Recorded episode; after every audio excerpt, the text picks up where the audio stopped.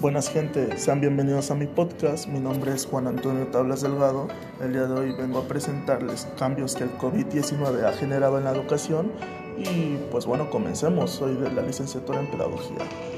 Estudio en la Universidad Pedagógica Nacional, sede Galeana, y iniciaremos con una breve reseña sobre el COVID-19. Bueno, pues que antes que el COVID-19 apareciera en China, el mundo seguía llevando una vida normal. En ese momento, el sector educativo estaba más concentrado en las clases presenciales que en el aprendizaje digital. Sin embargo, este virus altamente contagioso forzó a los gobiernos a cerrar instituciones educativas, lo cual resultó en más de mil millones de estudiantes afectados en más de 130 países. Así es como el mundo se volcó hacia el aprendizaje que al parecer llegó para quedarse. Un aula virtual es una herramienta de formación que ayuda a los profesores a crear un entorno en el cual los participantes pueden comunicarse, ver y discutir presentaciones y videos institucionales, así como acceder a otros recursos de aprendizaje, todo en un espacio en línea. Es muy parecido a un aula tradicional, donde al menos un instructor y la clase es llevada a cabo en tiempo real. La diferencia es que los usuarios se conectan a través de Internet y pueden participar desde cualquier lugar del mundo. La acción pedagógica y las nuevas demandas encuentran al personal docente en una formación y una disponibilidad de recursos que tienen a ser insuficientes para los retos que supone adecuar la oferta y los formatos pedagógicos a estudiantes en entornos desfavorecidos. Ya antes de la pandemia, el personal docente de la región contaba con pocas oportunidades de formación para la inclusión o para el trabajo, con estudiantes que contexto de menos con estudiantes en contextos menos favorecidos y mayor diversidad. Se generaron cambios en plantaciones educativas. En el marco de la suspensión de las clases presenciales, la necesidad de mantener continuidad a los aprendizajes ha impuesto desafíos que países abordado mediante diferentes alternativas, soluciones en relación con los calendarios escolares y formas de implementación del currículo por medio no presenciales y con diversas formas de adaptación, priorización y ajuste.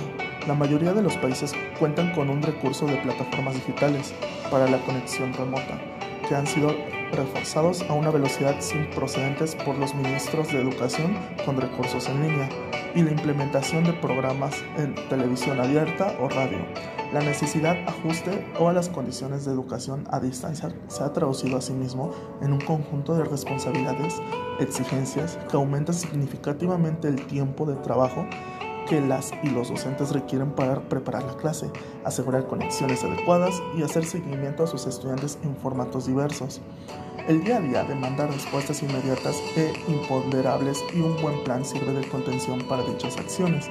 Este plan debe incorporar líneas de trabajo sobre aspectos tales como el apoyo a los equipos docentes para dar continuidad al proceso pedagógico, tender y consolidar redes con otras instituciones educativas cercanas, prever la aparición de conflictos como parte de la situación y buscar estrategias para abordarlos de manera mediora monitorear los procesos y los resultados apelando, por ejemplo, al uso de herramientas de seguimiento, tales como rúbricas, organizar las tareas de asistencia sociocomunitarias, entre otras. ¿Cuáles fueron los cambios del método de enseñanza? Pues bueno, la pandemia ha transformado lo, de la implementación del currículo, no solo para el uso de plataformas y la necesidad de considerar diferentes aquellas para las cuales el currículo fue diseñado, sino también porque existen aprendizajes y competencias que cobran mayor relevancia en el actual contexto. Es preciso tomar en serie de decisiones y contar con recursos que desafían con el sistema escolar, los centros educativos y los docentes. Tal es el caso de los ajustes y las priorizaciones curriculares y contextualización necesaria para asegurar la pertinencia de los contenidos a la situación de emergencia que se vive.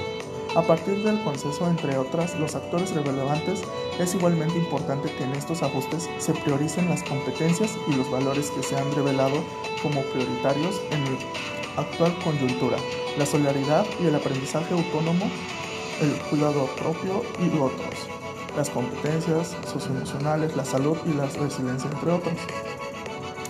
En la adaptación, la flexibilidad y la contextualización curricular se deben considerar elementos como la priorización de objetos de aprendizaje y contenidos que permitan lograr una comprensión de la crisis y responder de ella en forma de mejor forma, incorporando actos relativos al cuidado y la salud, el pensamiento crítico y reflexivo en torno a información y noticias de comprensión de dinámicas sociales y económicas y el fortalecimiento de conductas de empatía, tolerancia y no discriminación, entre otros. Por otro lado, se debe buscar un equilibrio entre identificación de competencias centrales que serán necesarias para continuar aprendiendo y profundización del carácter integral y humanista de la educación sin ceder a la presión para fortalecer los aprendizajes instrumentales.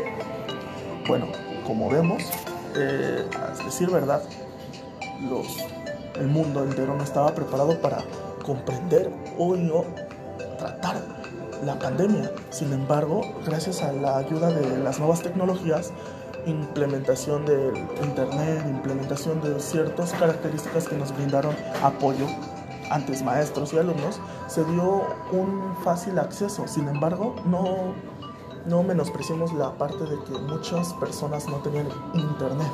Entonces, he aquí el problema de la digitalización y el problema de la conexión. No llegaba a todos lados.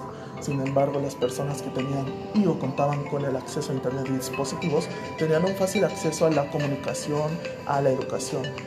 Por otra parte, las personas que no tenían tendían a ser más a buscar nuevas este, estrategias para poder desarrollar para las estrategias para el óptimo desarrollo a nivel educativo y, ¿por qué no? Igual cuidarse sobre esta nueva pandemia que no teníamos conocimiento nada de ella y era algo desconocido. Les agradezco que hayan escuchado mi podcast, se les agradece, hasta la próxima.